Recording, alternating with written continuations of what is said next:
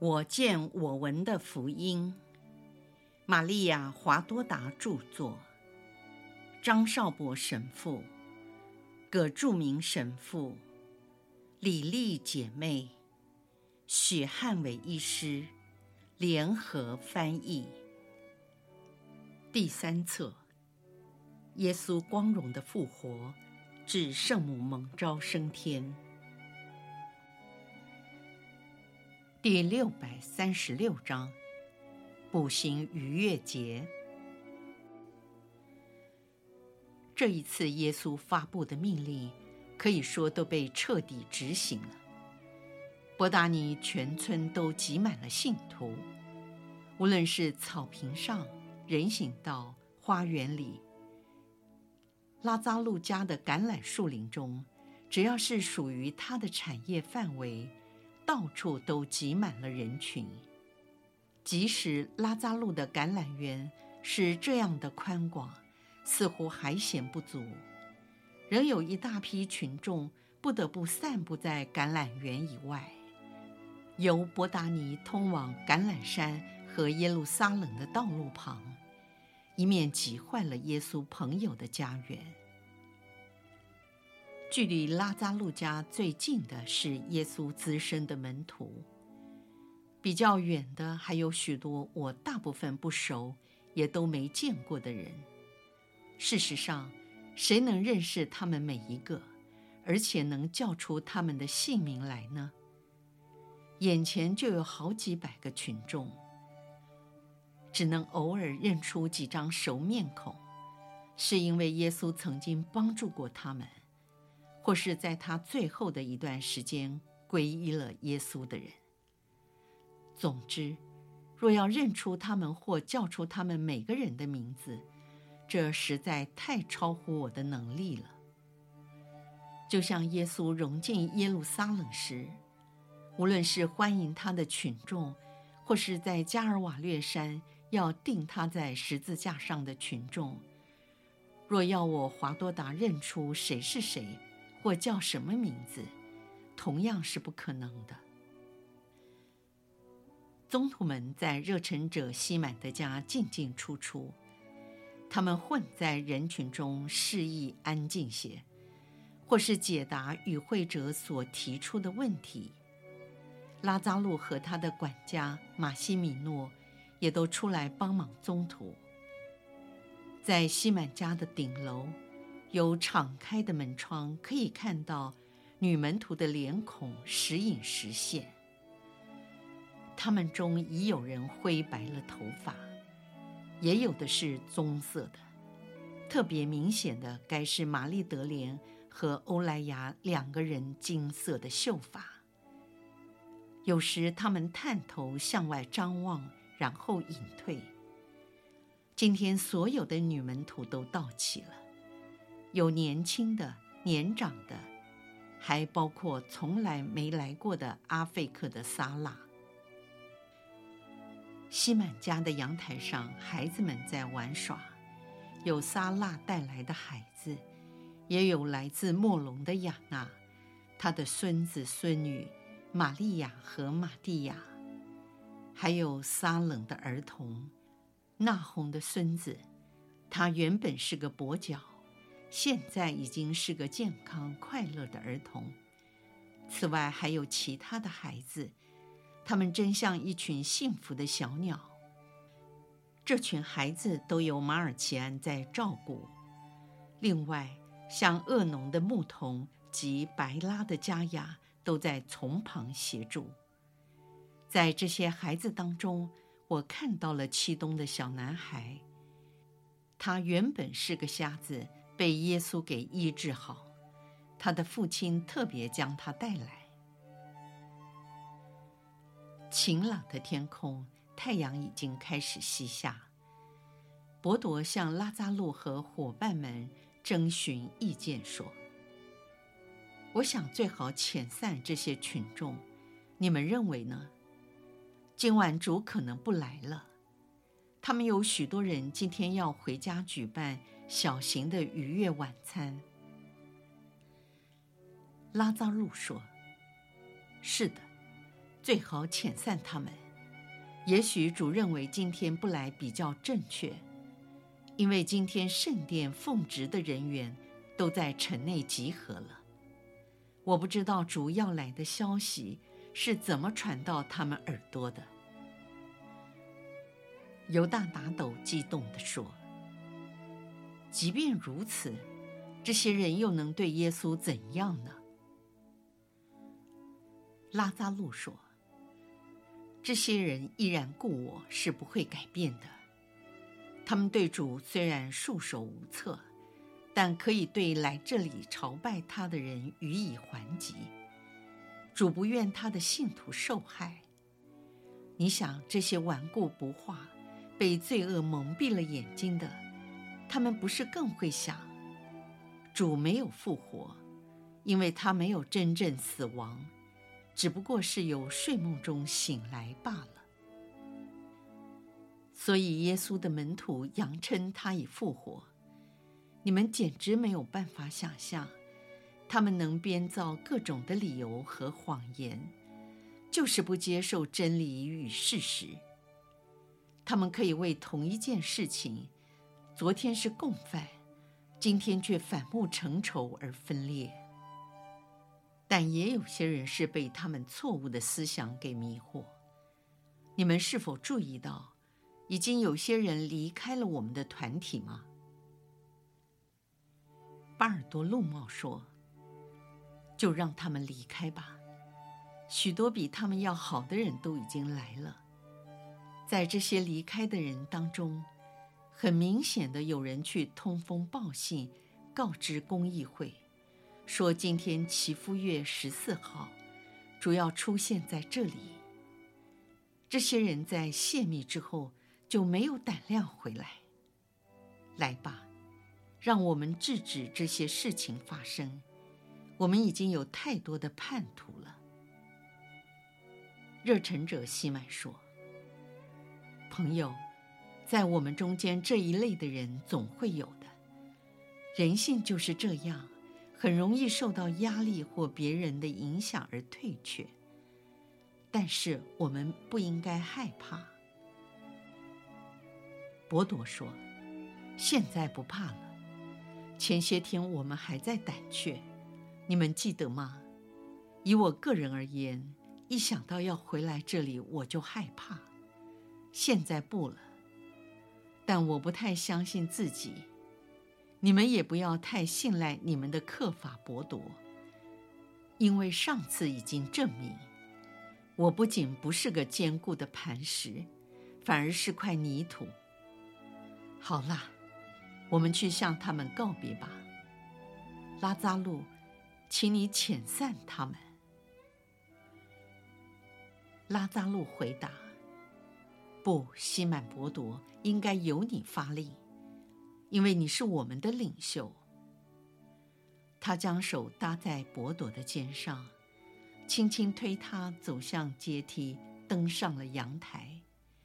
原来阳台围绕着西满的住家。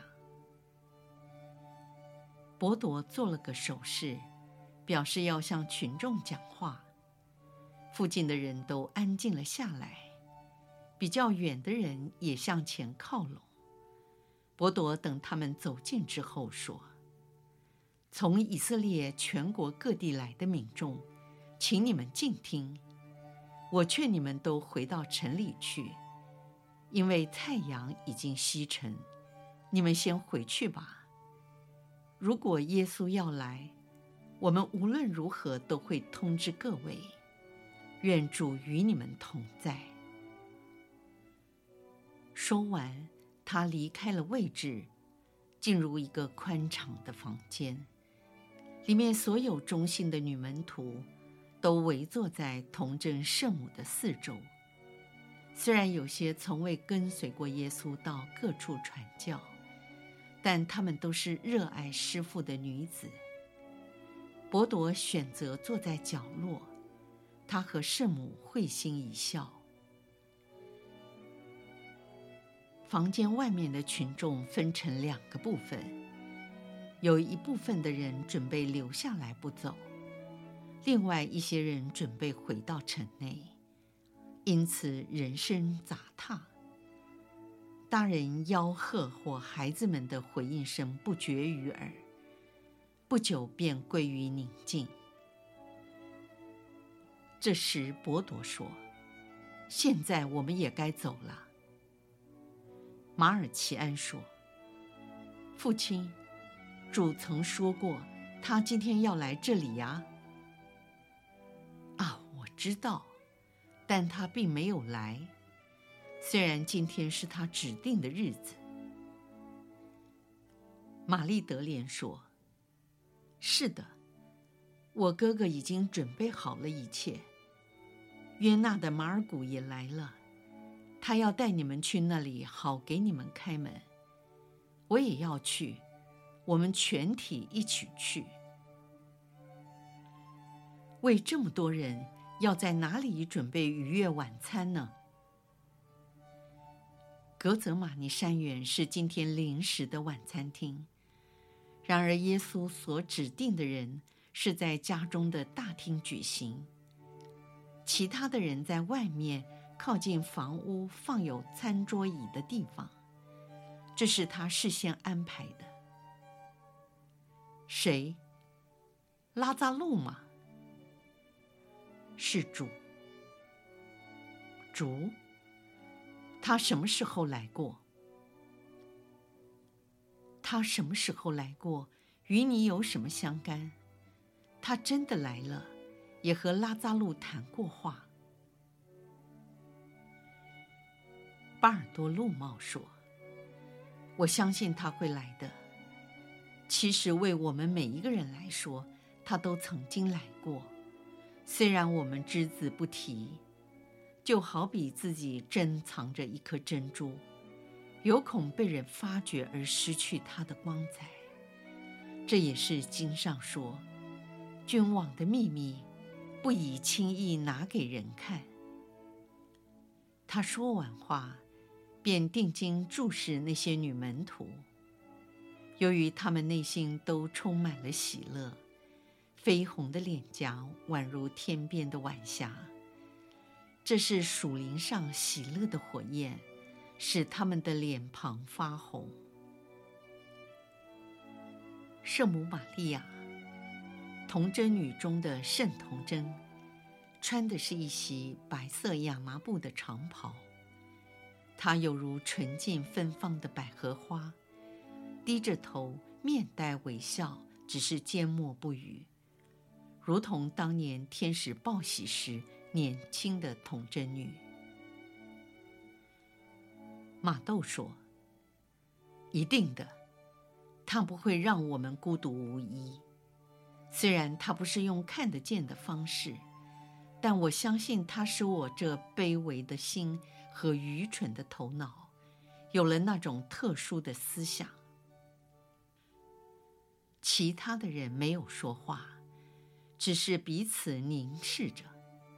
他们各自披上了斗篷，也有些人蒙着脸，掩饰打从心底涌出的喜乐，因为想到自己曾与主属灵秘密的相遇，唯恐凸显了他们是特别受宠的人。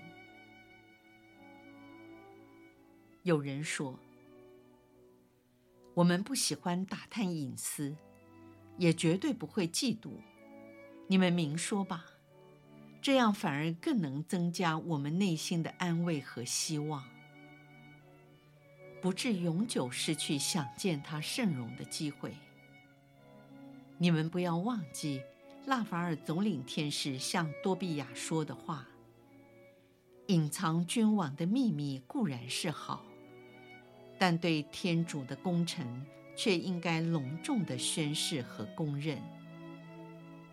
上主的圣天使说的有理，你们可以将他说的话保守秘密，但是应该把他对我们的深情厚爱，尽量的宣扬出去。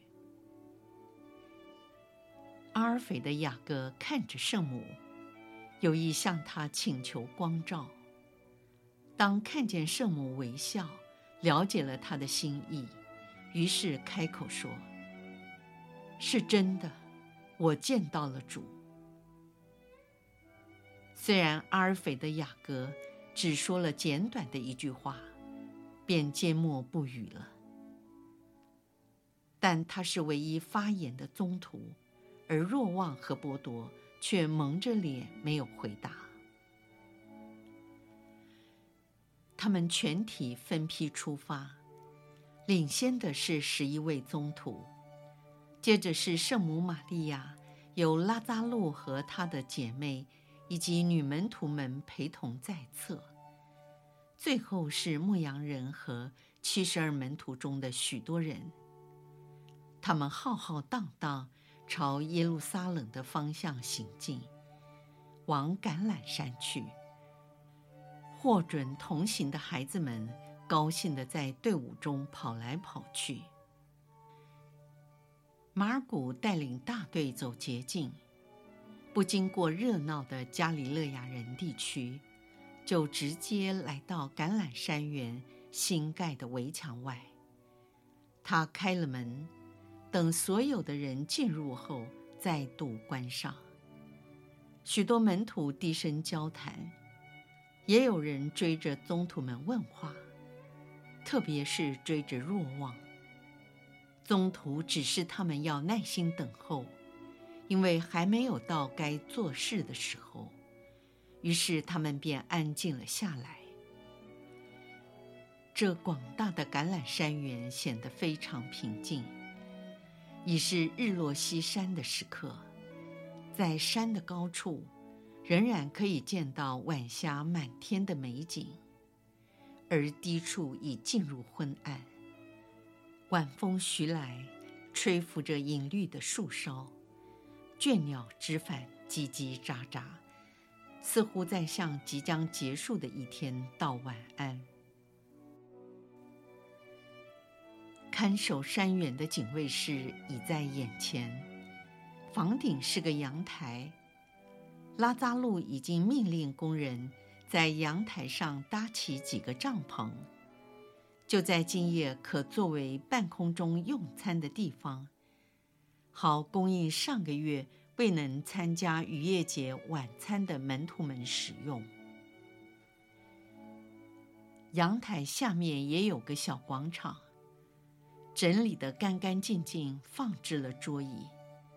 另外，在室内最好的房间里，为女门徒摆设好了餐桌。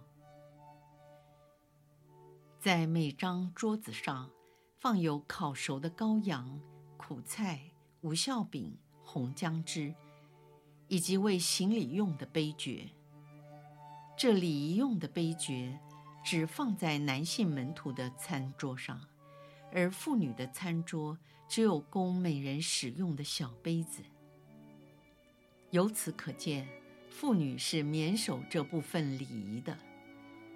同时，又在那些已行过逾越庆典的人的餐桌上，只摆着烤熟的羔羊。没有无酵饼和苦菜，以及红色的酱汁。拉扎路和马西米诺监督一切，然后拉扎路俯身向伯多说了几句话。只见伯多用力的摇头，坚决的拒绝。在伯多身旁的腓力说：“这是你的职务。”伯多却将手指向阿尔斐的雅各，说：“这是他的任务。”就在这争议的时刻，耶稣出现在小广场的边缘，问候全体说：“祝你们平安。”所有的人都站了起来，而那声音引起了室内女门徒的警觉。他们正要走出屋外探查究竟，耶稣已经进入了室内，并向他们致意。圣母玛利亚说：“我儿。”便深深地鞠躬致敬。他教导所有在场的人，无论是朋友或亲属，甚至是母子关系，因耶稣始终是天主，都应向他敬拜。并且要用虔敬、轻虫的心灵向他朝拜。虽然因他的大爱，愿意亲近我们，甚至做我们的弟兄和敬佩，但他永远是至尊的真神。母亲，祝你平安。大家请坐，开始用餐吧。我要上阳台去，马尔奇安在那里等着我奖赏他。于是他走出房间，登上阶梯，大声呼喊说：“西满伯铎，阿尔斐的雅各，你们过来！”被呼唤的两人即刻登上阳台，来到耶稣的身边。耶稣坐在正中央的餐桌，也是马尔奇安坐的同桌，便向两位宗徒说。我叫你们做什么，你们就做什么。然后向坐在最前端的玛蒂亚说：“开始逾越晚宴吧。”今晚，耶稣有马尔奇安坐在身边，也就是上次若望坐的位置。伯铎和雅各此时站在耶稣的身后，等候吩咐。按照逾越节晚餐固定的仪式，开始了今晚的典礼，诵读圣咏、问答题、献酒等。我华多达不知道其他桌的人是否也以同样的礼仪进行，因为在神事中，我只注意耶稣所在的地方，除非他另有指示，我才会环视。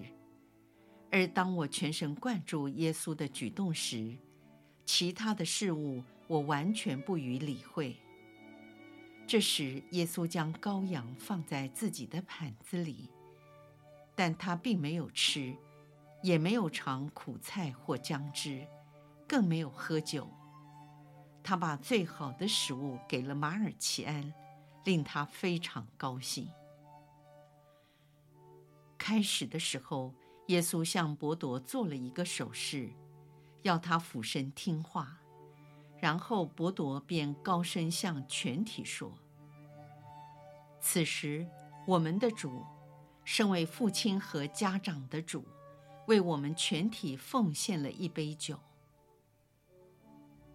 耶稣向伯铎又做了另一个手势，伯铎听了之后，站起身说。此时，主束了腰，为洗净我们，同时教导我们也要照样的去做，好相称的举行感恩圣祭。晚餐继续进行，直到伯铎按照另一个新的指示说：“此时，主拿起了饼和酒，做了奉献和祈祷，降服了，把饼擘开。”分施给我们每个人说：“这就是我的身体，这就是我的血，新而永久的盟约之血，将为你们和众人倾流，以赦免罪过。”耶稣威风凛凛地站起身来，他命令伯铎和雅各拿起饼来擘成小块，再把酒斟满。放在桌面上的大杯，他们听命行事，并把饼酒高举在他的面前。这时，耶稣双手张开，放在饼酒之上祈祷。除了他那炯炯有神的眼睛外，并没有其他的动作。你们把饼分施给每人一块。再把这兄弟友爱之杯给他们喝，你们要照我所做的去做，好纪念我。两位宗徒都虔敬地遵行了。这时，耶稣从阳台走了下来，往妇女们的房间去。依我华多达的猜想，耶稣要亲手送圣体给他的母亲，这是我猜的。因为在神事中，我并未看见耶稣到底去做什么，也不知我猜的是否正确。如果不是为了这个目的去他们那里，我就不明白此一行动了。最后，耶稣又返回阳台，但没有坐下，因为晚餐快要结束。耶稣说：“你们都吃完了吗？”主吃完了。我在十字架上时也吃尽了苦头。现在全体站起来祈祷。耶稣展开双臂，如同在十字架上时一样，领念天主经。我们的天父，不知道此时我华多达为什么流泪。我想，可能因为这是最后一次聆听他念天主经。世界上任何的画家、雕刻家，都无法描绘或勾勒出耶稣的真相。同样，也没有任何人，无论他多么圣善，都无法念天主经，像耶稣念的那么刚强有力、自然又甜蜜。我终身不能忘记耶稣每次念天主经时的表情，那真是他的心灵与他最亲爱、最崇敬的天父诚挚的对话，也是圣子对圣父所表现的尊敬、听命、信心、依赖、谦逊、仁爱、顺服、热望等最诚挚的呐喊。